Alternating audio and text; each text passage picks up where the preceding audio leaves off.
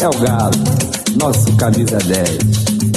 E o canal do Zico é 10. Olá, galera do canal Zico 10. Hoje a gente volta lá em cima mais uma vez, mais um convidado top, um cara que traz energia sempre positiva para o futebol, trabalhador, vibrante, se emociona dentro do campo com os jogadores, né? E às vezes é chamado até de doido, mas é, é uma coisa gostosa porque é a ligação com quem é, o aplaude, com quem sustenta essa interação com, com o torcedor, mas eu acho que acima de tudo e por trás está o grande profissional, um cara que se dedica há tantos anos ao, ao futebol. E é um prazer muito grande o, o canal Zico 10 receber você aqui, Lisca. Que honra, que prazer. Zico, é um prazer é todo meu, é uma honra. Como eu te falei anteriormente em off, eu vou falar aqui ao vivo para todo mundo, né? Esse cara aqui que está me entrevistando é meu ídolo, né? foi um cara assim referência para mim como adolescente, menino. Eu nasci em 72, acompanhei toda a trajetória do Zico, né? muitas vezes me transformei em Zico, né? jogando pelada, brincando no, no, quintal da minha avó, no quintal de casa, batendo falta, porque realmente eu estou de frente aqui do, do maior ídolo assim, né? do futebol brasileiro dessa época, de um craque de um cara que antevia todas as jogadas, um cara que já pensava na frente, era um cara já moderno dos tempos antigos, né? Então, Zico, para mim é uma honra, para minha família, poder conversar contigo agora profissionalmente, não só pessoalmente, né? E a gente vê a dimensão que a coisa vai tomando, né? Estando aqui no teu canal e conversando com um ícone, com um deus, né? Para mim do futebol brasileiro, mundial e tudo que eu vi, muita coisa eu aprendi contigo, viu, cara? Tá bom, muito obrigado, cara. Fico lisonjeado, honrado e feliz. Né? E ainda mais porque você é de um, de um estado né, que havia sempre uma rivalidade muito grande com, com, com, o Rio de Janeiro e tal. É, São Paulo e, e Rio Grande do Sul eram os dois estados que é, tinham maior rivalidade com o Rio, e ainda mais que grandes times lá e tal. E é, fico feliz de, de, de, ouvir isso, né? Ainda mais você lá de, de Porto Alegre. É.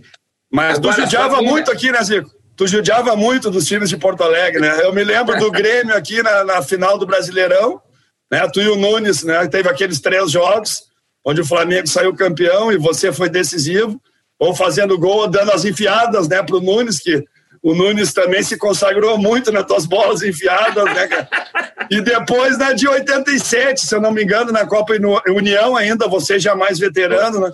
E dando aquele passe pro Bebeto, que o Tafarel acabou não conseguindo chegar na bola. Mas eu acompanhei bem todas as tuas peripécias aqui contra os times gaúchos, né?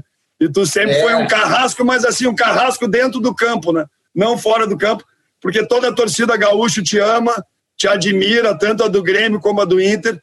E isso é uma coisa que tu conquistou na tua carreira também, né? Admiração das torcidas adversárias. Tu sempre foi um cara que teve isso e o povo do Rio Grande do Sul te reverencia e vai te reverenciar a vida inteira, né? É, é verdade. Eu, eu todas as vezes que, que fui a Porto Alegre, sempre muito bem recebido. É, fui no jogo do D'Alessandro aí, fui no jogo da aquele da Unicef, do Ronaldo no, no Grêmio, outro internacional. Então a gente fica feliz de, de ver nosso trabalho reconhecido. Agora, Olisca, você pô, é bisneto de goleiro, né? Neto de goleiro. Pô, adorava futebol e tal, batia a falta, treinava aí, futebol que é bom, nada. Só pelada. Isso é uma coisa que o meu pai fica bravo comigo, mas eu vou ter que te contar, né? O meu bisavô, além de ser goleiro, foi treinador do Internacional em 1920, 21. Aquelas pessoas que iniciavam o clube, né, Zico? Bem amador ainda na época, né? E meu bisavô foi treinou o rolo compressor, um dos maiores times da história do Inter, junto com o Cavedini, um argentino que já, na época, os treinadores estrangeiros aqui no Sul vinham muito da Argentina, Uruguai, tinha muito intercâmbio com o futebol da, da veia platina, né? E o meu avô foi goleiro também do rolo compressor, goleiro reserva do Ivo, mas sempre participando. E o meu pai casou com mulher rica, né, Zico? Largou.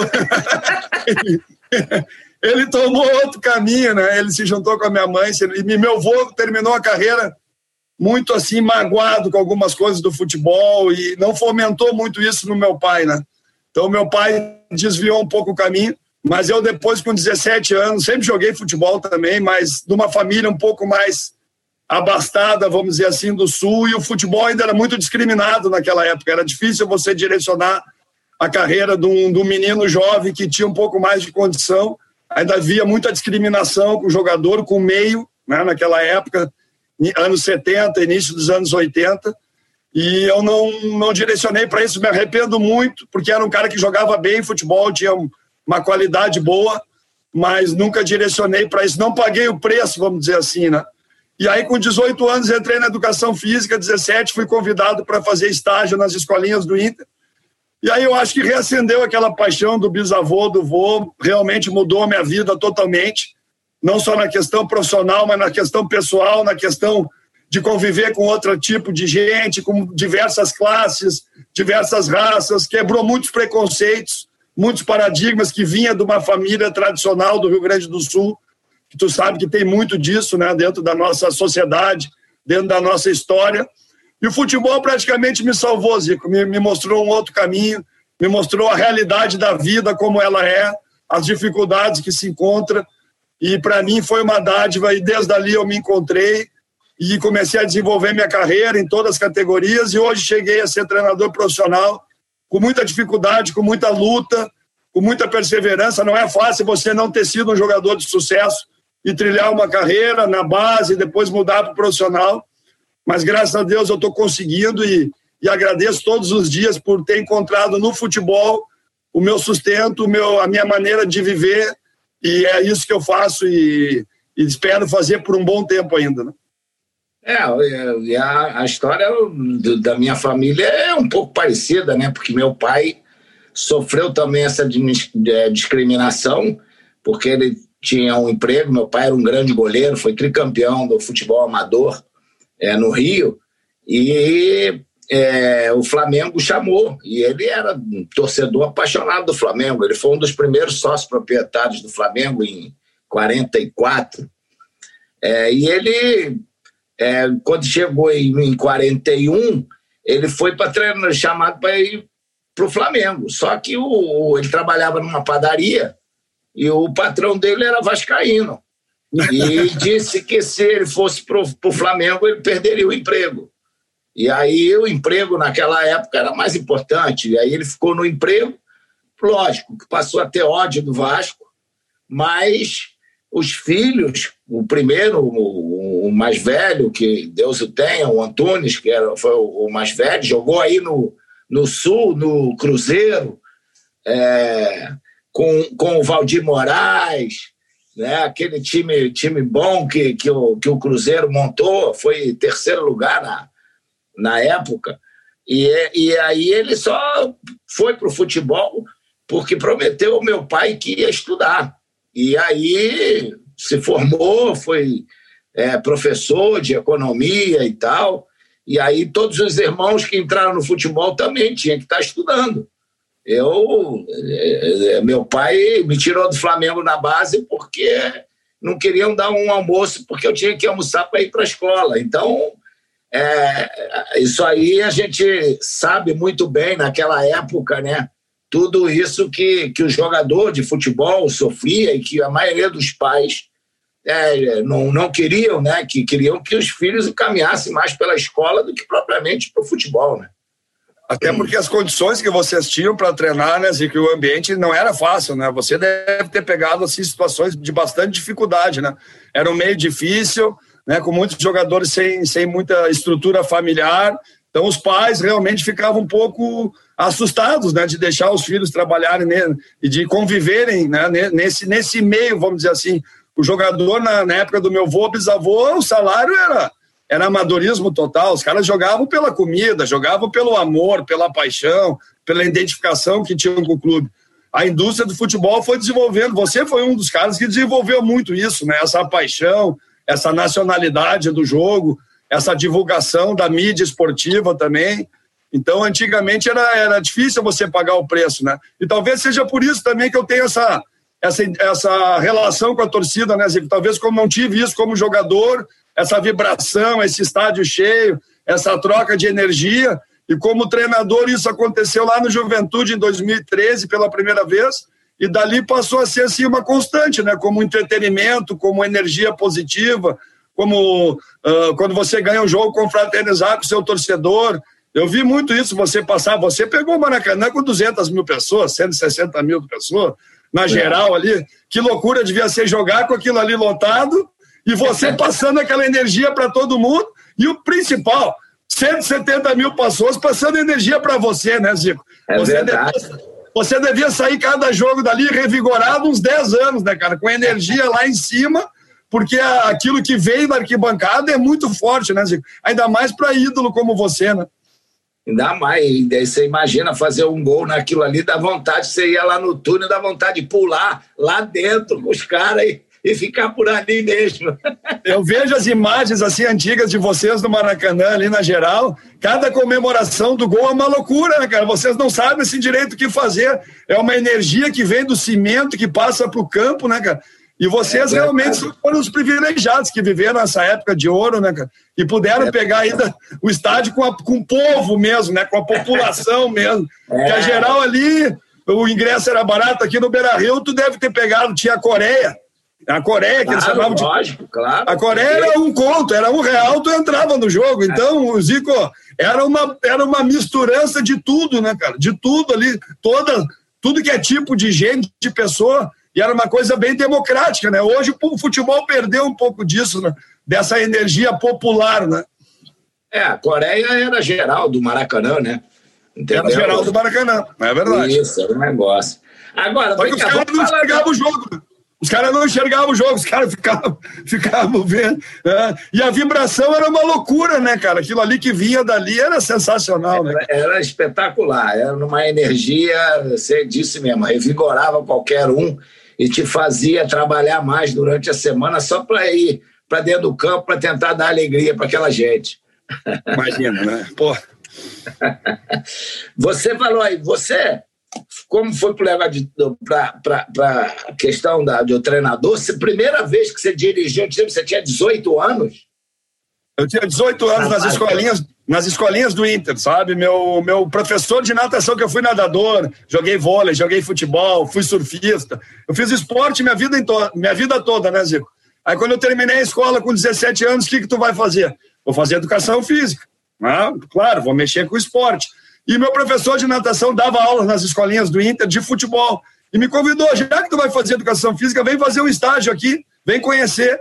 E aí foi aquilo que eu te falei, me apaixonei à primeira vista, sabe? Adorei aquilo, trabalhar com futebol, trabalhar no Internacional, que foi um time que meus, meu família toda, eu, eu cresci nas arquibancadas do Beira-Rio, do, do Olímpico, vendo o jogo. E aí comecei a treinar em 90, com 18 anos o Inter me contratou para ser professor das escolinhas da categoria 80, os meninos que tinham 10 anos. E eu fui no primeiro torneio de escolinhas da Serra, eu jogava no Vasco da Gama, de Nova Milano, que era um time amador aqui do Sul, na Serra Gaúcha, o campeonato amador.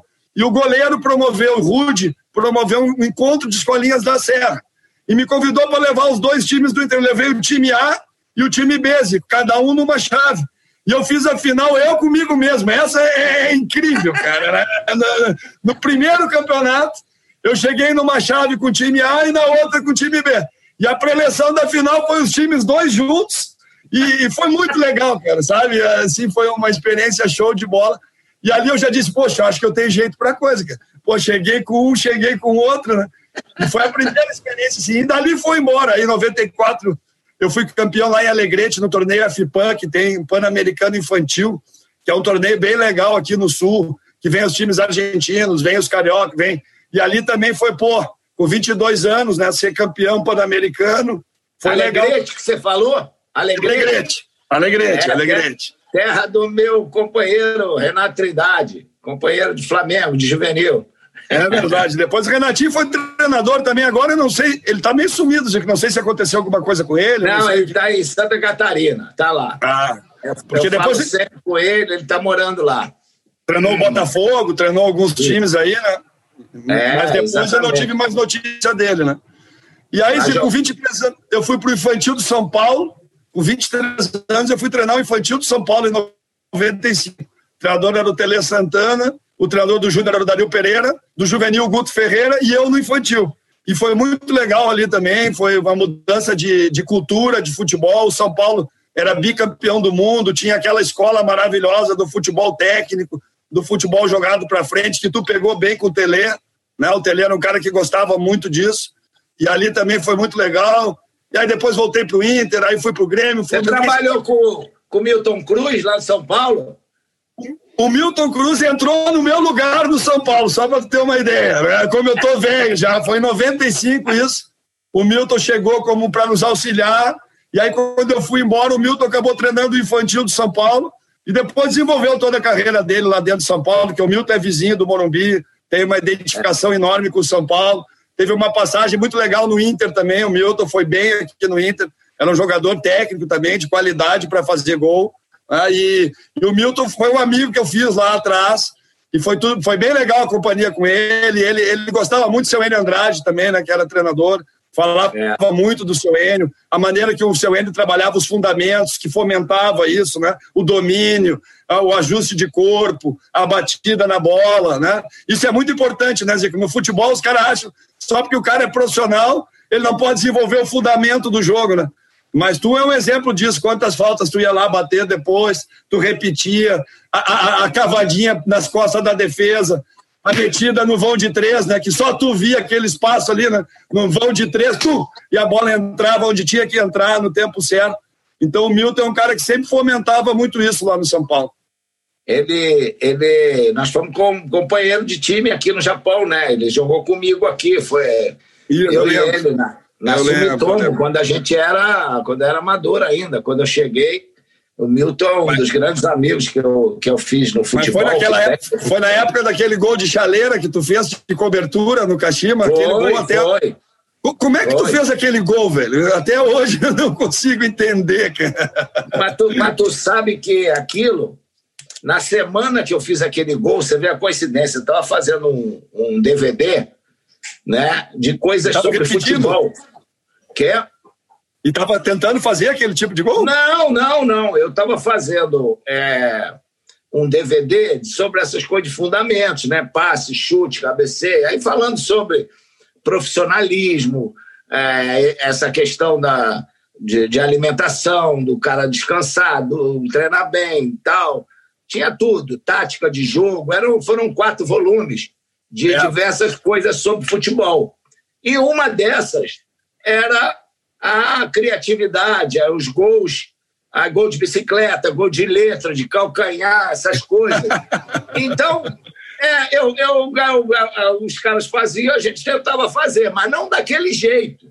Sim, né? sim. Eu já fiz gol de calcanhar, de letra, de, de bicicleta.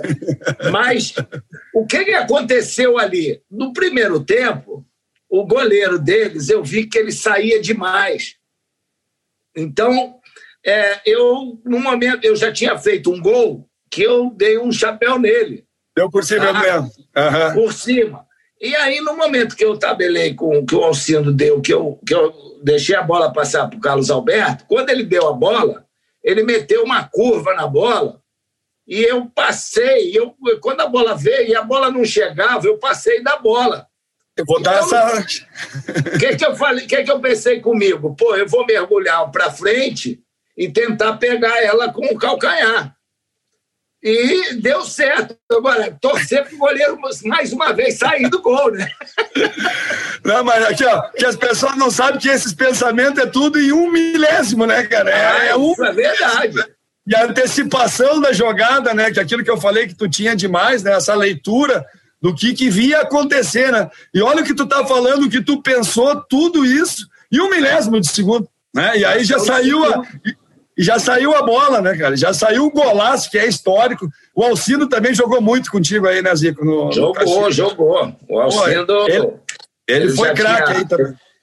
Ele teve numa, uma, uma fase aqui estupenda, né? Porque eu, quando ele trouxe ele para cá, ele estava no Grêmio, jogando pelo lado esquerdo. E eu trouxe ele para fazer aquele falso ponta, marcar, porque ele jogou assim comigo no Flamengo pela no direita. Flamengo. Uhum. E na, no Grêmio tinha o Renato, então ele teve que ir para o lado esquerdo.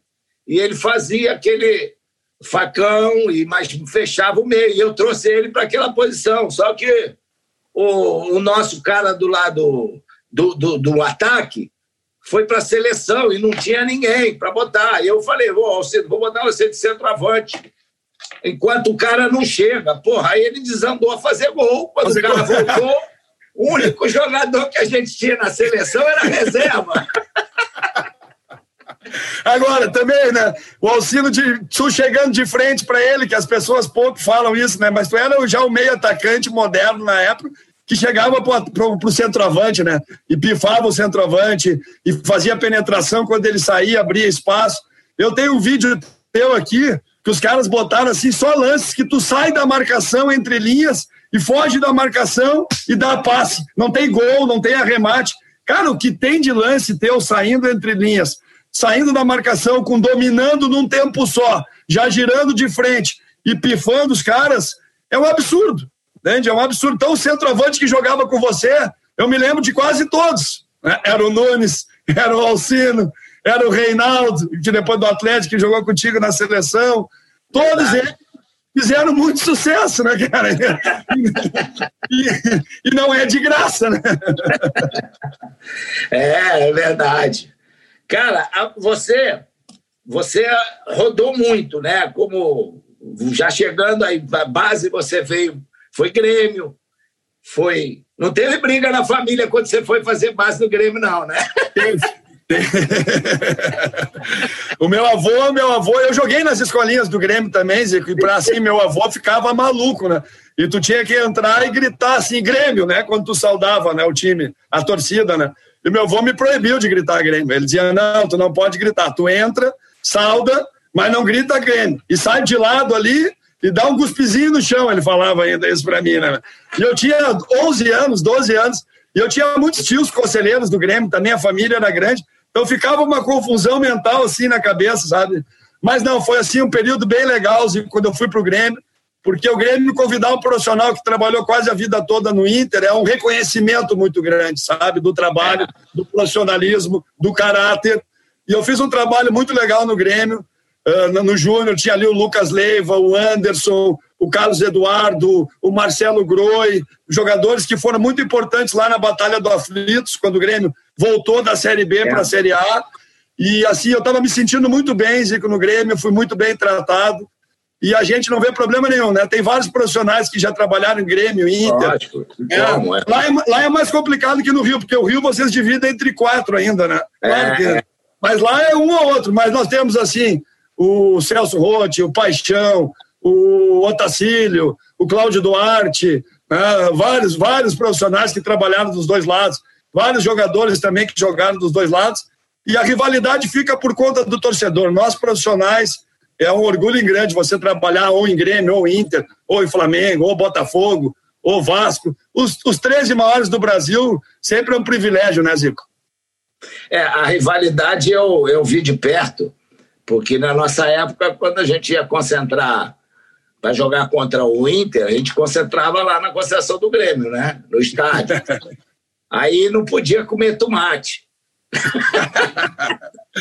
não, não pode. A gente, a gente ia jogar contra o, o Grêmio ia para a concentração do Internacional. Aí na sinuca não tinha bola 5, né? e uma coisa que eu sempre falo para meus jogadores, né? Quando você vai jogar contra Inter e Grêmio, você sempre está com uma torcida enorme, né? Porque se vai contra o Inter, é a torcida do Grêmio inteira mais a do teu time. Então tu tá com mais torcida, porque é meio a meio ali, né?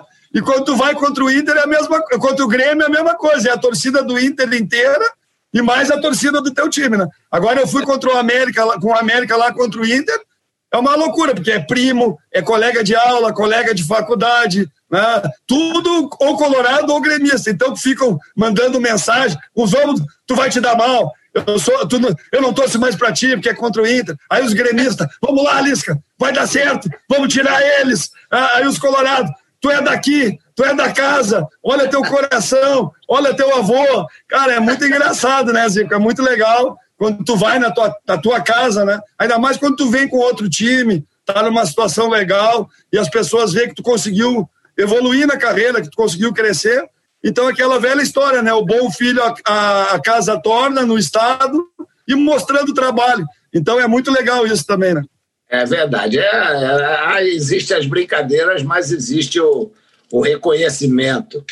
Você, no início que pô, se preparou assim, ah, eu vou ser técnico. Pelo jeito aí você trabalhou com muita gente, viu de perto o trabalho de muita gente, mas tinha alguém ou, ou, ou outros que, que te inspiravam, pô, eu vou seguir uma linha como essa, esse cara eu admiro o treinador pela postura dele e tal. Ah, Zico, muitos treinadores, né? Eu, eu, tive o prazer, aí o Inter, trabalhar nesses clubes grandes te dá esse know-how, né? Estou acompanhar um alto nível e trabalhar com jogadores de alto nível, né? Tu trabalhar na base do Inter, do Grêmio, do São Paulo, do Fluminense, já é uma seleção natural, né, Zico? Os caras que chegam lá já têm uma qualidade diferente. Eu tive a oportunidade de trabalhar com Pato, com o Sobis, com Nilmar, com Rockenbach, com Kaká, com Lene, com Marcelo, lateral do Fluminense, né? com, pô, com Anderson, com Lucas. Isso é muito legal para o treinador, né? Porque te dá um parâmetro alto e te dá uma referência alta, né? E com os treinadores foi assim também, né? No Inter eu tive a oportunidade de ver quase todos trabalhar. Abel, quando chegou em 89, o Abel tinha uma metodologia bem interessante. Ele tinha vindo de Portugal, era um cara novo, um cara cheio de energia, com muito trabalho tático. Celso Rode também no início da carreira, quando trabalhava no Júnior do Inter, já era um cara muito organizado defensivamente, um cara que tinha muito procedimento de dia a dia. Otacílio, pô, teve muitos treinadores. Agora, os treinadores gaúchos sempre se destacaram, né, Zico? Sempre foram exemplo para nós, né? Nós já falamos do N. Andrade, vamos um pouquinho mais atrás, né? Uh, uh, uh, o Otto Glória. Carlos Froner, Daltro Menezes, né? são todos caras que se destacaram muito. E aí vamos um pouquinho mais para frente, Filipão, Tite, Mano Menezes, né? São, são os caras assim que sempre foram referência e sempre mostraram que era possível realizar um sonho, né? De ser treinador, Rubens de galgar espaço. Né? Hã? Rubens Minelli. Rubens Minelli, que fez aquele Colorado ali da época dos anos 70, né? Que já era referência né, no, no Brasil, a nível de concepção de jogo, a nível de futebol força, junto com futebol técnico, né? Eu acho que os gaúchos incorporaram isso rápido e depois vocês, cariocas, também cresceram e viram que não adiantava só a parte técnica, que tinha que ser competitivo também. Né? Eu acho que os paulistas pegaram bem isso. Mas sempre foi assim, Zico, procurando olhar todos e criar a tua metodologia de trabalho, né? Eu tive a oportunidade de trabalhar mirim, juvenil, júnior, time B, série D, série C, série B, série A, todos os níveis, né? E você vai experimentando, vai usando, vai vendo o que, que funciona, o que, que não funciona, vai estudando, vai lendo. Eu, desde cedo, li muito. Meu pai trazia muitos livros ali da Argentina. Né? Ali tem uma bibliografia muito vasta do futebol sobre metodologia. Então, eu, eu, eu tive acesso a um, a, um, a um escritor alemão que se chama Rolf Mayer, lá em 96. Já falava da integração das valências do treinamento, parte técnica, tática, física e mental. Para mim sempre foi um desafio ter treino bom, sabe? Ter treino bom, fazer os, caras evoluir. Porque os caras muitas vezes jogam futebol, mas não gostam de treinar. Não gostavam de treinar há muito tempo atrás, entende? Eu dizia, mas por que isso? Se é tão gostoso, se é tão legal. Nós precisamos criar treinamentos que envolvam os jogadores, que façam eles crescer. Isso foi sempre um desafio meu, Zico. E eu, graças a Deus, nesses 30 anos de carreira, consegui ir desenvolvendo a minha maneira de treinar, de trabalhar, mas sempre com muita influência de todos esses treinadores aí que a gente falou, né? É, eu, treinamento, eu sempre adorei treinar, né? Mas no campo com a bola. Subir vista chinesa é aquela complicada.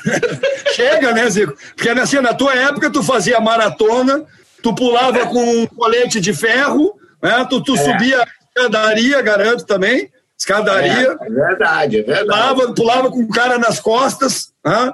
fazia é, trabalho só de fazia trabalho só de tiro, tiro de 300, tiro de mil, né? E não, eu... É, essa, essa eu já não peguei mais não. Veio não depois. pegou ainda, pegou, pegou só a maratona.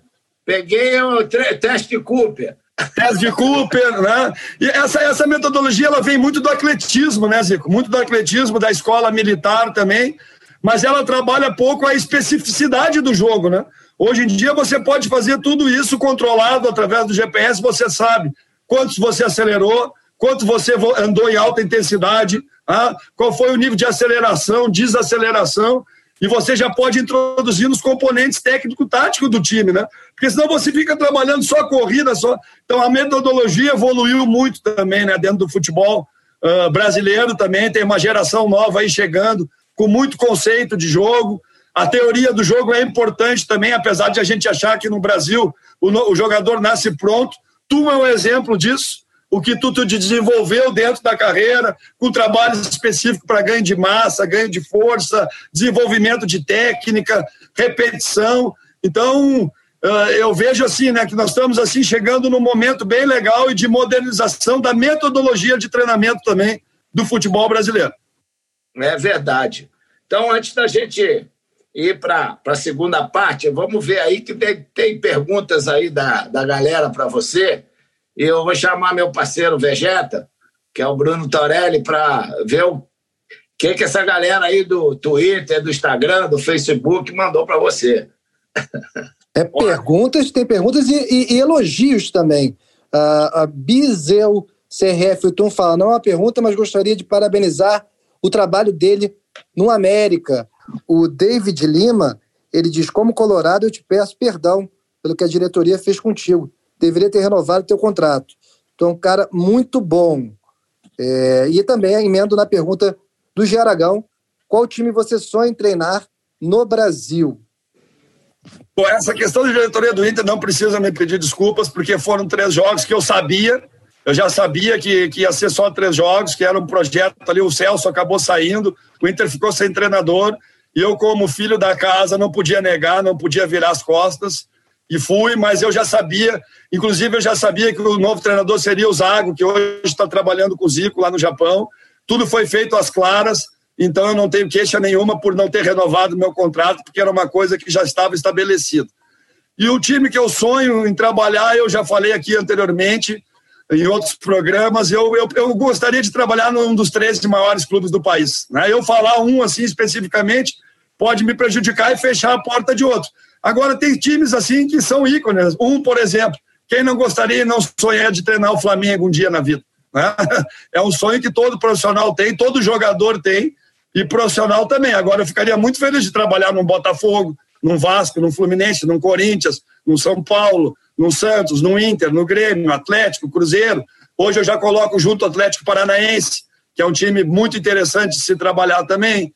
Ah, então, os times do Nordeste têm crescido muito. Eu já trabalhei no Ceará, o Bahia tem uma estrutura de ouro hoje, o Fortaleza cresceu muito também. Então, o treinador que se estabelece nesse mercado aí já tem um sonho realizado. E para fechar essa primeira é, participação, o Lucas Fernandes pergunta: o que falta Lisca se tornar uma realidade na elite do futebol brasileiro? Vem realizando ótimos trabalhos convite e a oportunidade. Eu geralmente respondo assim, né? Eu ainda tive essa passagem no Inter, mas foi uma coisa muito mais pessoal, por um momento né, uh, difícil ali do clube. Mas é trabalho, é trabalho, é mostrar serviço, é ir galgando espaço, é ir, é ir ganhando dos times grandes quando você está num time menor, né? Isso é importante para você consolidar o seu trabalho, para o seu trabalho ser, ser olhado então o caminho eu acho que é esse e a minha oportunidade está chegando. Esse ano eu tive alguns convites aí, mas como eu tive esse compromisso com a América aí que eu resolvi cumprir até o final, eu acho importante isso também na nossa classe. Mas graças a Deus eu acho que a minha oportunidade está chegando perto. Beleza, patrão. Depois eu volto com mais da galera do canal 510. Beleza, importante. É, você, lógico, por ser da região, o teu, teu período você passou por muitos times do, do Rio, do, da parte do sul do Brasil, né?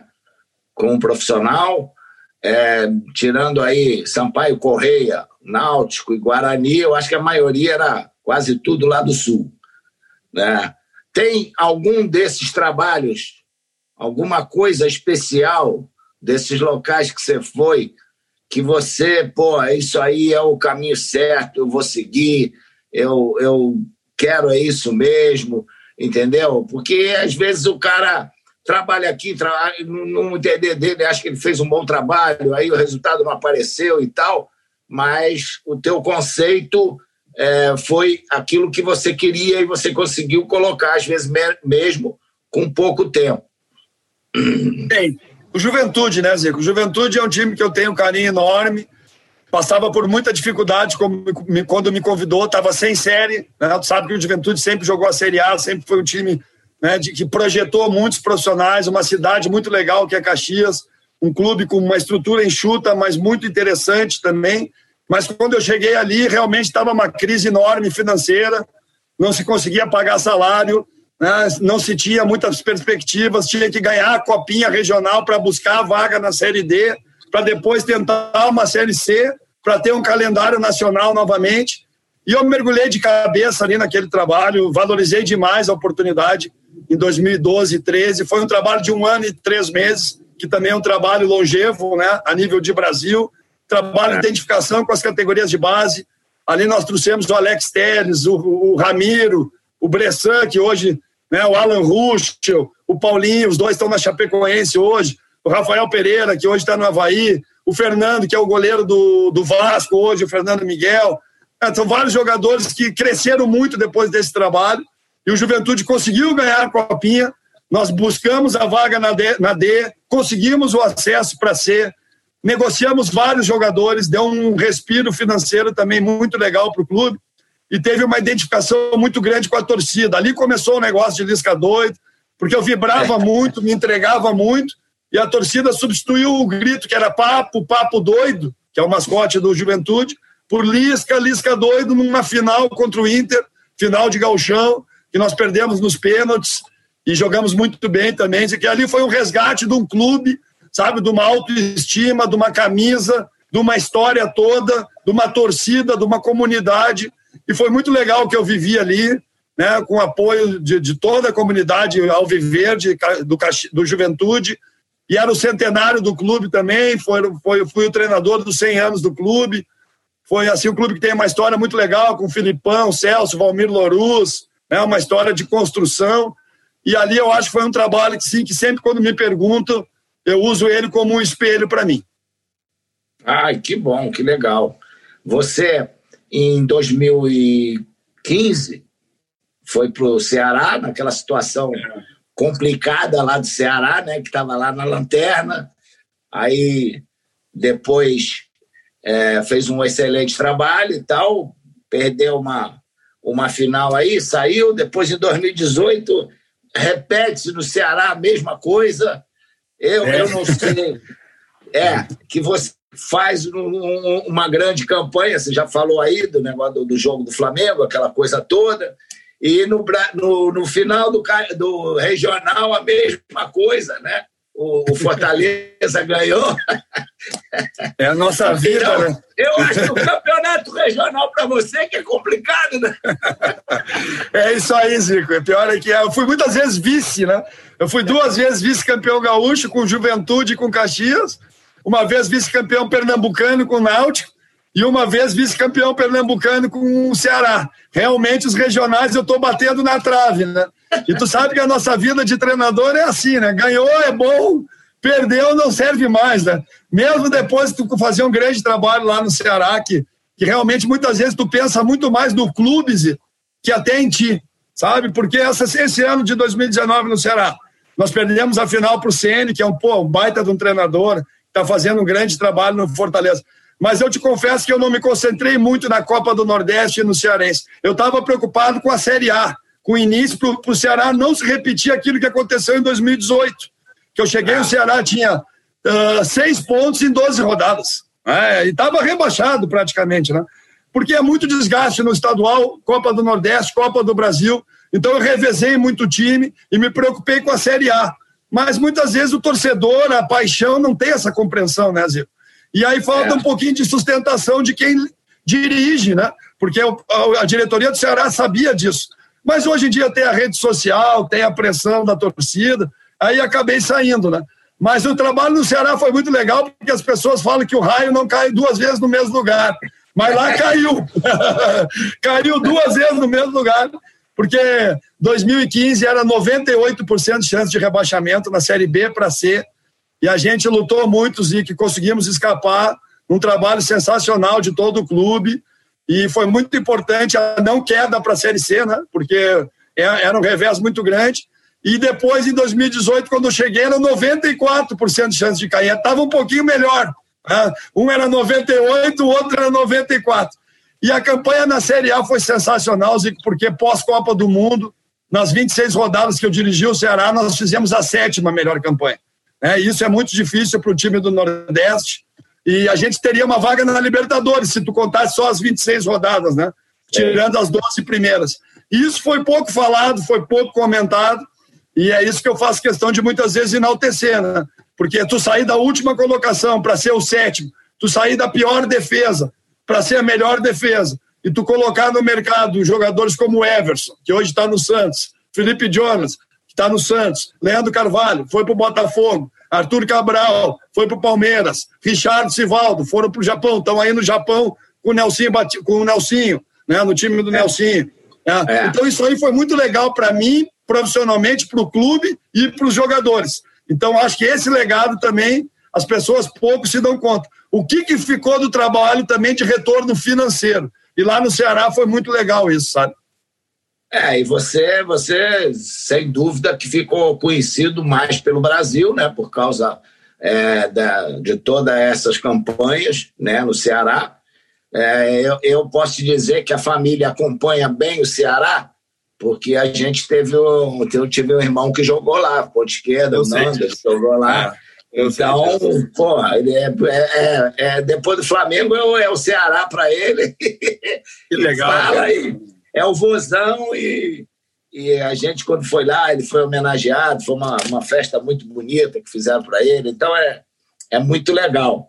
Então, eu tenho uma honra, sabe, Eu tenho um busto no Ceará, cara. O presidente Robson botou um busto para mim pelas duas é. passagens e tá do lado do Gildo, do lado do Dilmas, Dilmas Figueira, que tu deve conhecer, que jogou na tua época aí jogou no Botafogo, concentrava Oi. com Garrincha, escrevia ele as cartas. Ele deu, o Dimas deu muita porrada no meu irmão, no Antônio. Ah, o Dimas disse que ele batia pra caramba, né, Zico? Eu, eu, ele foi meu auxiliar no Ceará e me contou muitas histórias daquele time antigo do Botafogo. Ele concentrava é. com Garrincha, escrevia as cartas para as namoradas do Garrincha. Ele contando é. história é, é, uma figura que. E o, e o Ceará, assim como todo time tem sua grandeza, né, Zico? Claro que é. cada um com a sua grandeza. É, nós, não vamos comparar o Ceará ao Flamengo, ao, ao, ao Fluminense, mas o Ceará tem uma, uma grandeza enorme, Zico, uma história linda, uma torcida apaixonada, sabe? Como o América também tem uma história linda de 108 anos, cada um no seu parâmetro, cada um no seu Isso, nível. Claro. Mas, mas, os times brasileiros têm uma história maravilhosa, linda, de mais de 100 anos de, de construção, de apelo popular. E o Ceará realmente é um, é um clube que eu tenho um, uma admiração enorme e sou eternamente grato pela oportunidade e por aquilo que você falou. O Ceará me ajudou muito a, a, a divulgar meu trabalho a nível do Brasil. Né? É verdade. E hoje você tem aí na, na, entre os quatro da Copa do Brasil, tirando as três torcidas, você vai ter a maior torcida para que o América seja o campeão, né? É verdade. Até mesmo, acho que até Cruzeiro e, a, Cruzeiro e Atlético vão torcer para você, né? Isso é uma coisa muito legal do América, sabe? Porque o América é um clube família e é um clube simpático, Zico, porque a rivalidade aqui ficou Cruzeiro e Atlético, né? Tu sabe que isso mudou anos 60, né? Porque o América era maior, tinha mais torcida que o Cruzeiro. Se você falar isso, ninguém acredita. Mas com o advento do Mineirão e com aquele timaço do Cruzeiro de anos 60 e 70, o Cruzeiro uh, mudou de uma maneira e hoje a diferença é abismal, tanto para Atlético e Cruzeiro para o América, né? Mas o América é um clube assim, o primeiro deca campeão do, campeão do Brasil, é um clube que fomenta muito categoria de base, foi revelado aqui Euler, Fred, Palinha, Éder, Gilberto Silva. Hoje tem dois jogadores titulares da seleção que é o Danilo e o Richardson, que são formados no América, que interagem com o América, que valorizam a passagem que tiveram no América. Né? Então, o América é um clube assim simpático pela torcida do Cruzeiro, pela torcida do Atlético. Aqui na rua, eu desço aqui na rua, todos eles vêm, pô, estamos com o América, vamos junto, que legal o teu trabalho, Lisca, sabe? Não tem aquela rivalidade monstro que os clubes grandes têm mais, sabe? Então, é, é bem legal também pela simpatia que tem das torcidas do futebol brasileiro. Isso é, é da história. Eu, eu convivi com o América ali nos anos 70, anos 80, e já conhecia bem o América. E o América sempre foi um time que sempre incomodou os grandes, né, Zico? Tu deve saber disso. Deve ter passado aí um perrengue aí com o América também, né? É, eu joguei no início da minha carreira, ainda não era titular do Flamengo, joguei algumas partidas contra o América. Joguei com dois jogadores que vieram do América, que foram campeões junto comigo no Flamengo, o Edson e o, o Edson Ratinho e Pedro Omar. É, pô, era fã do Jair Bala, né? Um grande. Jair Bala é um dos grandes ídolos, né? Na época do, do Edu. Qual era a posição do Jair, Gico? Ele era atacante, né? Jair era, era atacante, era um pouco da minha posição ali, né? Meio atacante e tal. Meio atacante. É, um jogador excepcional e, e fazia realmente ficou era uma grande referência da, mas, mas eu estou enganado ou tu também transformou um pouco a tua posição de meia camisa 10, que era um cara mais articulador, mais clássico, e é. tu transformou isso em articulação, mas também penetração e feitura de gols, né? Que, que o ponta de lança era mais o 8, né? O 8 era o ponta de lança e o 10 era o organizador, articulador. Mas tu era o articulador, organizador e ponta de lança, porque também chegava, né? É, porque aqui, o, aqui no Rio de Janeiro, o 10 era o ponta de lança. E nos outros, no, no, em São Paulo, por exemplo, no, no Rio Grande do Sul, era mais o armador, o segundo homem é de meio. É isso então, aí. aqui no Rio, o segundo homem de meio era o, oito, né? O camisa oito. Era o oito. Uhum. Que era o Adilo. Então eu fazia assim, a, a mais a, a, a meia, chamava meia armação, né? Meia armação. E é o tal negócio, aproveitava bem os espaços, porque você, quando tem, joga com, com, a, com aquele centroavante que o cara sabe que você chega, pô, ele tem muito mais facilidade e com isso te abre muito mais espaço também. E às vezes o volante, é, o, o, cabeça de área, que é da minha época era chamado de cabeça de área, ele às vezes, quando ele vai pensa em acompanhar, você já está na frente. Então, a, a, a, possibilidade, se você tiver uma, uma boa, é, bom poder de raciocínio, você pega sempre desprevenido a defesa nessa penetração. E eu fazia muito isso. E eu falava para o meu centroavante: ah, vocês ficam perdendo o gol aí, bobeando, eu vou chegar na artilharia junto com você. Mas os caras traíam a marcação para você entrar, né, Zico? E na, na sua época, assim, se eu não me engano, a marcação era muito individualizada, né? E aí marcar você individual, babaus, meu amigo. babaus. A não ser o cara da Itália lá que se agarrou em ti naquele jogo. Eu, era o Gentili, eu acho, se eu não, se eu não me engano, era o Gentili. Era é, é o Gentili, eu acho, né? É. E o cara, o cara não jogou. Ele foi pro jogo para ficar correndo atrás de ti o tempo inteiro, né, cara? E foi impressionante aquilo, né? Porque, porque o, cara, o cara não te largava. Se tu saísse de campo aí no banheiro, ele ia junto, né, cara? Ia junto. Ele ia junto, cara. Porque tem um lance que tu vai pra beirada e ele simplesmente larga o jogo e vai pra beirada também. Eu falei, cara, que coisa impressionante, né, cara? É, como que se muda também o conceito de marcação, né? É verdade, na, naquela época a Itália fazia muito disso. Mas vamos voltar a falar desse quadrangular aí que você, pô, de todos, você pegou a pedreira desde o início, né? Foi, é, digamos assim, passando por cima de todo mundo, né? É. E, e, e, e, ganhou aí, eliminou, combinando com a eliminação de, de Corinthians e de Internacional. Agora vem Palmeiras. Eu acho que foi muito bom porque deu confiança, está numa parada dura aí também na, na Série B e tal, e com grandes chances de subir. Está dando para fazer aquela questão de ah, pô, escolher alguns para jogar, outro está na, na pauleira, não, estou nas duas competições, ou está dando uma preferência para um. Agora deu uma aliviada, né, Zico? Porque o jogo ficou só para o dia 23 de dezembro, né? Mas a Série B tá muito encruada, né, Zico? É muito parelha, é um tipo de jogo diferente. Tu, tu deve ter enfrentado também, quando tu pegava o Bangu lá em Moça Bonita, os caras não deixavam tu virar, né? Era porrada, era pegada, era antijogo, né? Os caras travam demais da partida, o jogo não anda. E já na Série A, quando você pega esses adversários que você falou, Inter, Corinthians, Palmeiras, é um outro tipo de jogo. Ah, e, e, é muito bom para jogadores que estão hoje na Série B poder jogar esse tipo de jogo, tem mais espaço, tu precisa crescer teu nível de acerto, tu precisa jogar no alto nível, no nível dos caras, senão tu não consegue jogar. Agora os caras também te dão mais espaço, também te propiciam que você jogue mais. Então eu sempre digo, eu prefiro jogar contra esses adversários que contra times menores, que jogam todos retraídos, parando o jogo, é. usando falta o tempo inteiro, primeira e segunda bola, a bola não passa no meio-campo, né?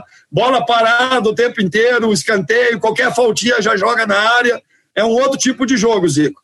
Só que a gente agora deu uma aliviada, faltam seis jogos para o jogo do Palmeiras, na Série B, e a, a, gente quer ver se a gente ganha pelo menos uns três ou quatro, que aí nos encaimaríamos bem para os últimos sete depois do jogo do Palmeiras, né? E para a gente chegar forte contra o Palmeiras, a gente tem que estar tá bem na Série B, não pode estar tá é. muito preocupado, né? Tem que estar tá firme na nossa competição principal então eu estou trabalhando a cabeça dos jogadores em cima disso. Não tirando, desvinculando uma competição da outra, mas falando da importância de estar tá bem na B, né, para chegar bem na Copa do Brasil e como a Copa do Brasil nos dá confiança né, na Série B para poder buscar o nosso objetivo. Então não estou tirando uma competição da outra e estou tentando usar a motivação de uma para a outra também. É verdade, é verdade. Isso é, isso é fundamental. A gente, Carpegiani fez muito disso com a gente no, na, na época de Libertadores e de campeonato regional. Não era, não era brasileiro, o brasileiro tinha sido no primeiro semestre, mas aqui na época o regional era pauleira também, né? Então é, tinha outro peso e, e, a, e, a, gente encontrou numa, numa competição a motivação para outra.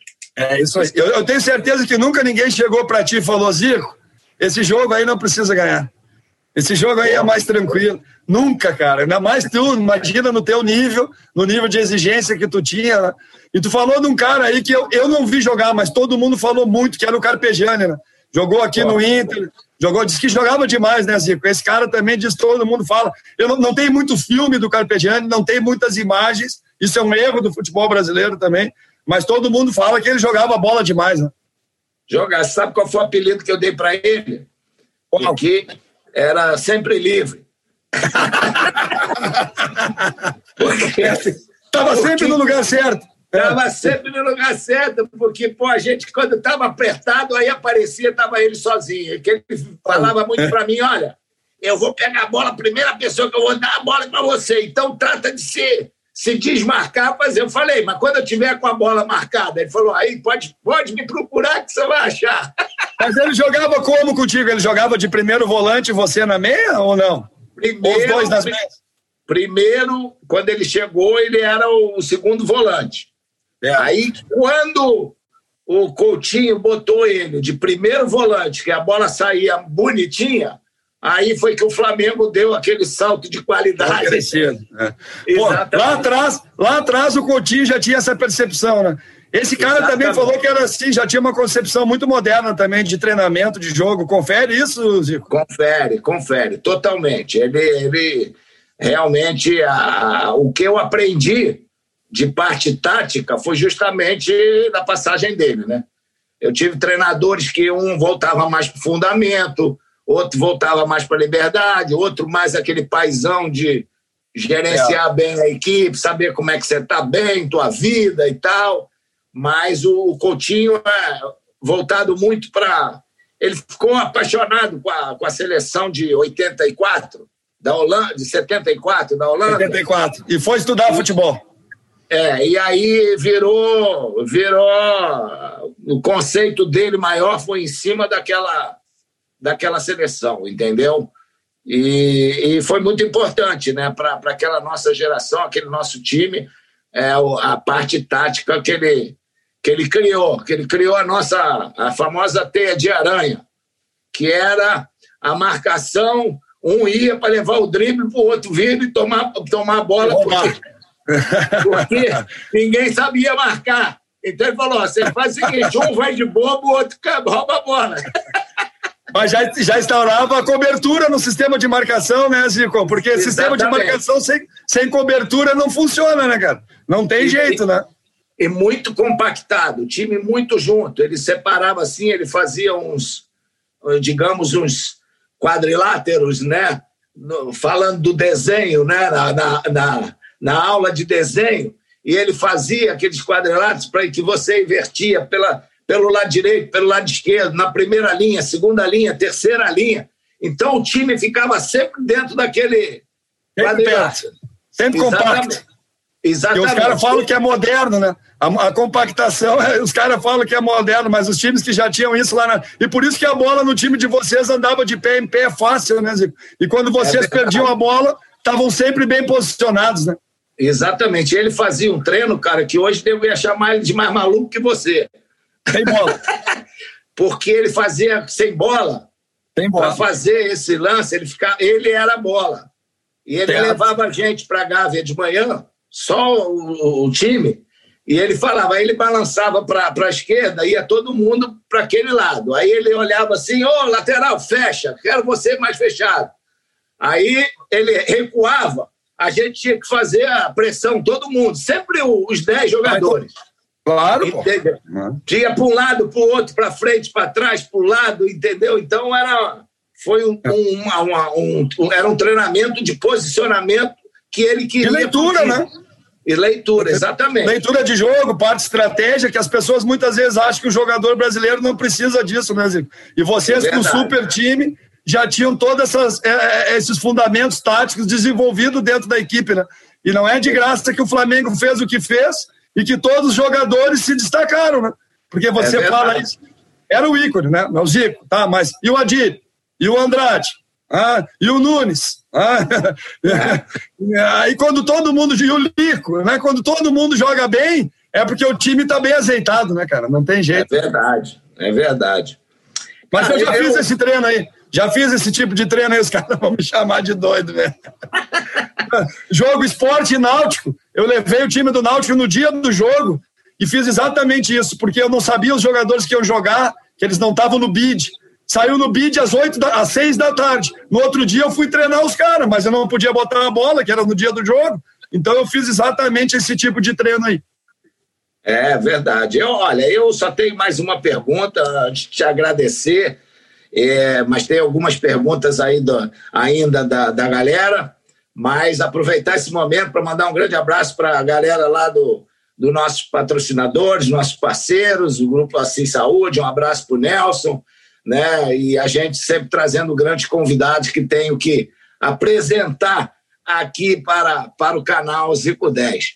Vegeta, entra aí, manda suas essas perguntas aí pro nosso querido Lisca. Primeiro, parabenizando o alto nível da conversa, onde foi citado quadrilátero. Parabéns aí pelos conhecimentos geométricos envolvidos. Tá?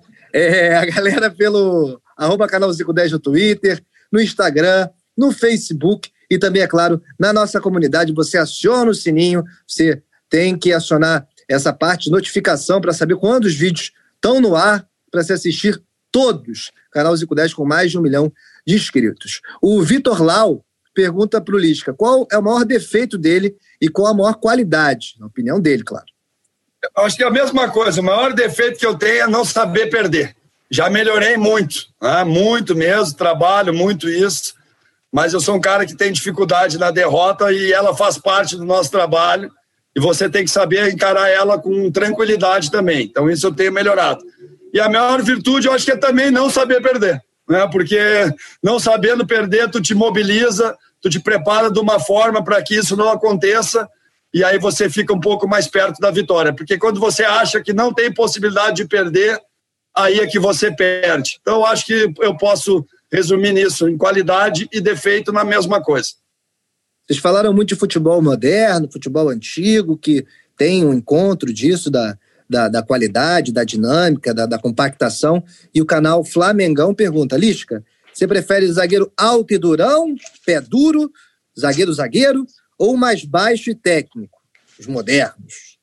Eu acho que a conjuntura das duas coisas é importante, né? Sempre aquela equação da dupla, né? Um jogador um pouco mais viril, um jogador um pouco mais zagueiro, zagueirar, e um jogador mais técnico, né? Apesar que hoje em dia todo mundo fala na construção, desde o início da jogada, eu acho importante, mas nós não podemos perder a primeira função do zagueiro, que é zagueirar, marcar, tomar conta da área, e aí crescer também no processo de construção. Acho que isso está pesando muito para os goleiros também, mas a primeira função dos goleiros é defender, não deixar a bola entrar e jogar bem com as mãos também. Então acho que a gente não pode confundir muito as coisas, mas eu gosto de zagueiro que, que tenha boa qualidade, mas que seja zagueiro também na excelência.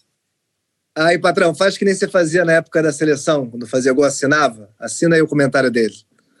Claro, já está assina zagueiro embaixo. é zagueiro. Zagueiro tem que defender primeiro, depois se der, ataca. Não, daqui a pouco vão dar 10 pro zagueiro, né, Zico? Pô, os caras armam uma, situa armam uma situação que o zagueiro é o cara que articula o time toda hora. Aí eu acho que a coisa fica um pouco distorcida, né? Boa. O Maxwell Caetano, ele pergunta quais treinadores te inspiraram. Você citou vários aí, mas tem algum específico que mais te inspirou? E também emendando a pergunta do Tele, que é feita pelo João Lu- Luiz, o que, que chamava mais atenção nas equipes do mestre? Você falou um pouco disso também. No Tele, eu acho que o perfeccionismo na parte técnica, né? na parte de fundamentos. Era um cara que dava muita liberdade para o jogador, gostava muito que o seu time tivesse essa característica, mas nunca deixou de ser competitivo também, né? principalmente com as lições que a vida foi dando para ele. E ele conseguiu amadurecer e achar a equação de um time que tem um futebol bonito e um futebol competitivo. E dos treinadores são vários, como eu falei, mas tem um assim que eu gosto muito, que é pouco falado, mas que desenvolveu a carreira junto comigo e que hoje está no futebol profissional, que é o Guto Ferreira. Sabe, o Guto é um parceiro das categorias de base, é um cara que me ensinou muita coisa na teoria do jogo, na análise do jogo, e eu sempre coloco isso porque foi um cara que abriu muito a minha mente para uma série de situações aí que antes eu não me apercebia. Então, o Guto é um cara que eu considero um parceiro e um inspirador também na, na concepção de jogo.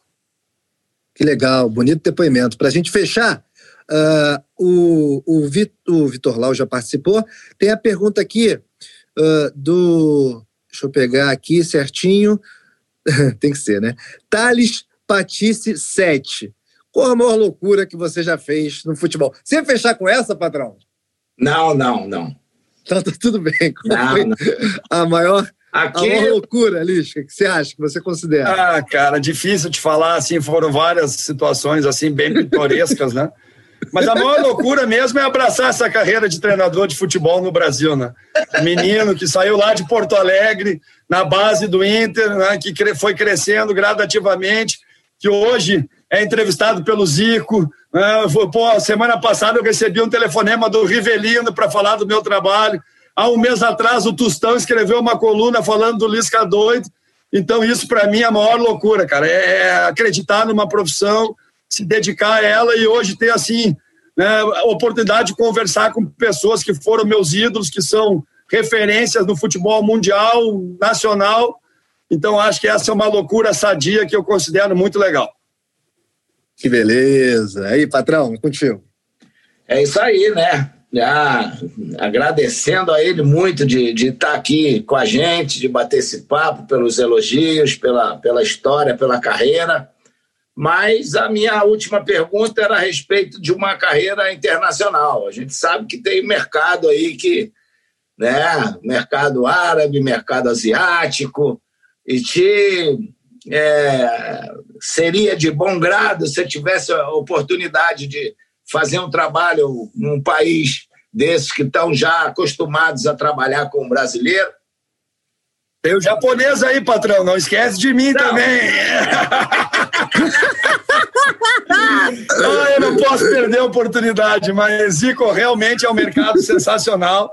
Você também é um dos pioneiros, né? Que levou né, o futebol brasileiro lá para a Itália.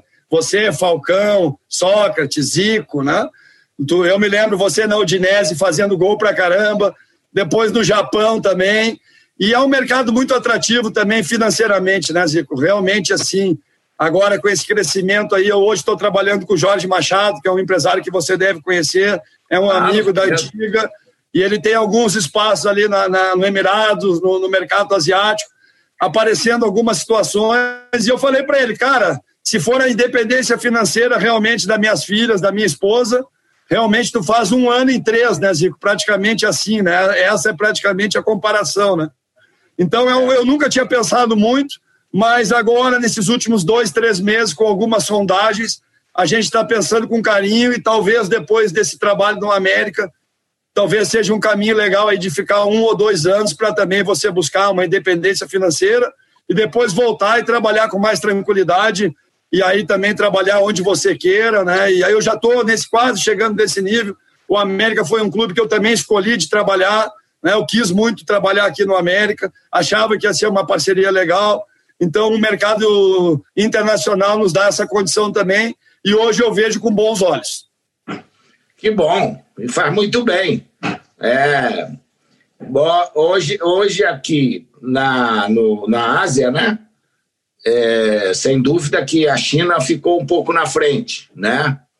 O problema é que alguns técnicos brasileiros, né, saindo daqui, falaram algumas coisas no Brasil, talvez achando que que isso não ia sair lá, e isso é problemático. Hoje, hoje você fala um negócio aqui, no dia na mesma hora já está lá. Então, isso aí atrapalhou um pouco. Aqui no Japão não, não foi muito diferente, né? O, a, a, o momento, hoje você tem o, dois treinadores brasileiros só aqui, o Kashima, que é, um, que é uma referência de brasileiro, sempre tem, e, Mas muito Nelson, por tua causa, né, Zico? Muito por é, tua causa. é, a gente sempre, nunca teve um, um treinador de outro país aqui. Ou, ou teve brasileiro, então é, japonês, japonês, que trabalhava com os brasileiros. E é, na, na, você vê, o grande mercado era o, o mercado lá árabe, e você vê que hoje a dificuldade de você ter um, o brasileiro. Então, eu acho que o brasileiro teve, tinha que modificar um pouco, talvez, esses seus conceitos quando, quando tivesse num, numa oportunidade como essa. E eu acho que, infelizmente, os últimos que passaram pela, pela Arábia, por, por, por China, é, não atenderam para esse momento e deram uma bloqueada um pouco no mercado para o treinador brasileiro. Então, hoje você tem argentino, você tem francês, você tem português. Os portugueses dominaram é, esse mercado. Então, acho que o brasileiro, pela sua história, pelo seu conhecimento, pelas conquistas que o Brasil tem, deveria ter é, um, um, mercado maior nesse momento, nesses países que, que são importantes aqui na, na, na Ásia, né? É, concordo plenamente contigo. A gente perdeu muito espaço, né, Zico? Vocês aí, a geração de vocês tinha muito mais espaço. É uma questão também, né, de nós estamos ainda engateando, mas a CBF está se atentando a isso, né? Está criando os cursos que estão validando as nossas licenças, né? Porque hoje o treinador brasileiro também tem dificuldade de ter a, a, a licença para trabalhar nos países, né, Zico? Agora, com a licença Pro, tem abrido de novo o mercado asiático e o mercado uh, do, do, dos países do Oriente Médio, né? De novo, é, a gente está tendo. Todos eles exigem. Exigem, né? E a gente não tinha isso, né? A AFA já tem isso desenvolvido, e na Europa tu sabe que os cursos da UEFA são toda hora, e aí os treinadores têm habilitação. Hoje nós não temos habilitação nem, nem em Portugal para trabalhar, né? Teve é. treinadores nossos aí como PC Guzmão, que teve dificuldade, né, de ali treinar e ter a licença, né? Nós temos assim, acho que só dois treinadores com a licença UEFA, que é o Milton Mendes e o Mano que tem uma ou outra licença, mas não tem todas também, né? Então, é. nós precisamos estudar um pouco mais. A CBF está melhorando isso, está nos propiciando que, que, que os cursos nos, nos possibilitem de trabalhar fora. Eu estou terminando a A, vou fazer a PRO também para poder estar tá habilitado a trabalhar nesse mercado. Beleza, Lisca. Muito sucesso para você. Torcida total nessa reta final, tanto de Série B como, como da Copa do Brasil. Eu, quando espero já estar tá no Brasil, quando você jogar essas duas partidas aí contra o Palmeiras, é, tentar levar mais corrente positiva ainda que você vai ter do Brasil inteiro, né? que você seja muito feliz, que tenha uma carreira, tudo aquilo que, que Deus quiser para você, que possa você abraçar bem, porque você é um cara muito legal, um cara de um coração excepcional, a sua sinceridade e a sua forma como você se expõe, é, é, um, é um negócio que cativa a gente. Que, que Deus te permita que você continue assim, esse cara espetacular e que a galera toda adora. né? apesar das brincadeiras, mas reconhece todo o profissional importante que você é. Obrigado aqui por estar com a gente aqui no canal Zico 10. Muito obrigado, cara. Para mim é uma honra enorme. Eu até me emociono assim, né, de falar contigo. Já te falei isso. Não quero puxar teu saco para parecer muito puxar saco, mas eu não preciso muito. Tu sabe disso, né? Não preciso puxar teu saco. Mas assim é uma honra, um orgulho muito grande de ter te conhecido assim no vídeo. Ainda pretendo te conhecer pessoalmente. Tomara que eu consiga isso. E te peço assim um favor, se tu puder me convidar para o teu jogo lá do fim do ano. Eu gostaria muito de ir Gostaria muito de ir te conhecer pessoalmente e fazer aquela festa que tu propicia para todos os jogadores, que aquilo ali não tem preço também, né? O futebol na raiz, pessoal confraternizando, ajudando o próximo. E eu sou admirador desse teu projeto também e sonho em poder te conhecer nesse dia. E vamos ver se eu consigo me organizar para no próximo, se tiver, que agora tem a pandemia, eu sei de tudo é. isso, mas quando tu organizar de novo, eu quero estar presente e te conhecer pessoalmente muito obrigado por tudo que tu fez no futebol brasileiro. Tu é um ícone, um orgulho do nosso povo. E é uma honra, cara, falar contigo e falar no teu programa. Beijão, grande abraço. Beleza, convidado você já tá. Agora vamos ver se vai ter o jogo. Esse aqui é o problema. Beleza, mas quando tiver eu vou. um abraço grande aí, sucesso. Valeu, Beijão. Tchau. Beijão. Tchau.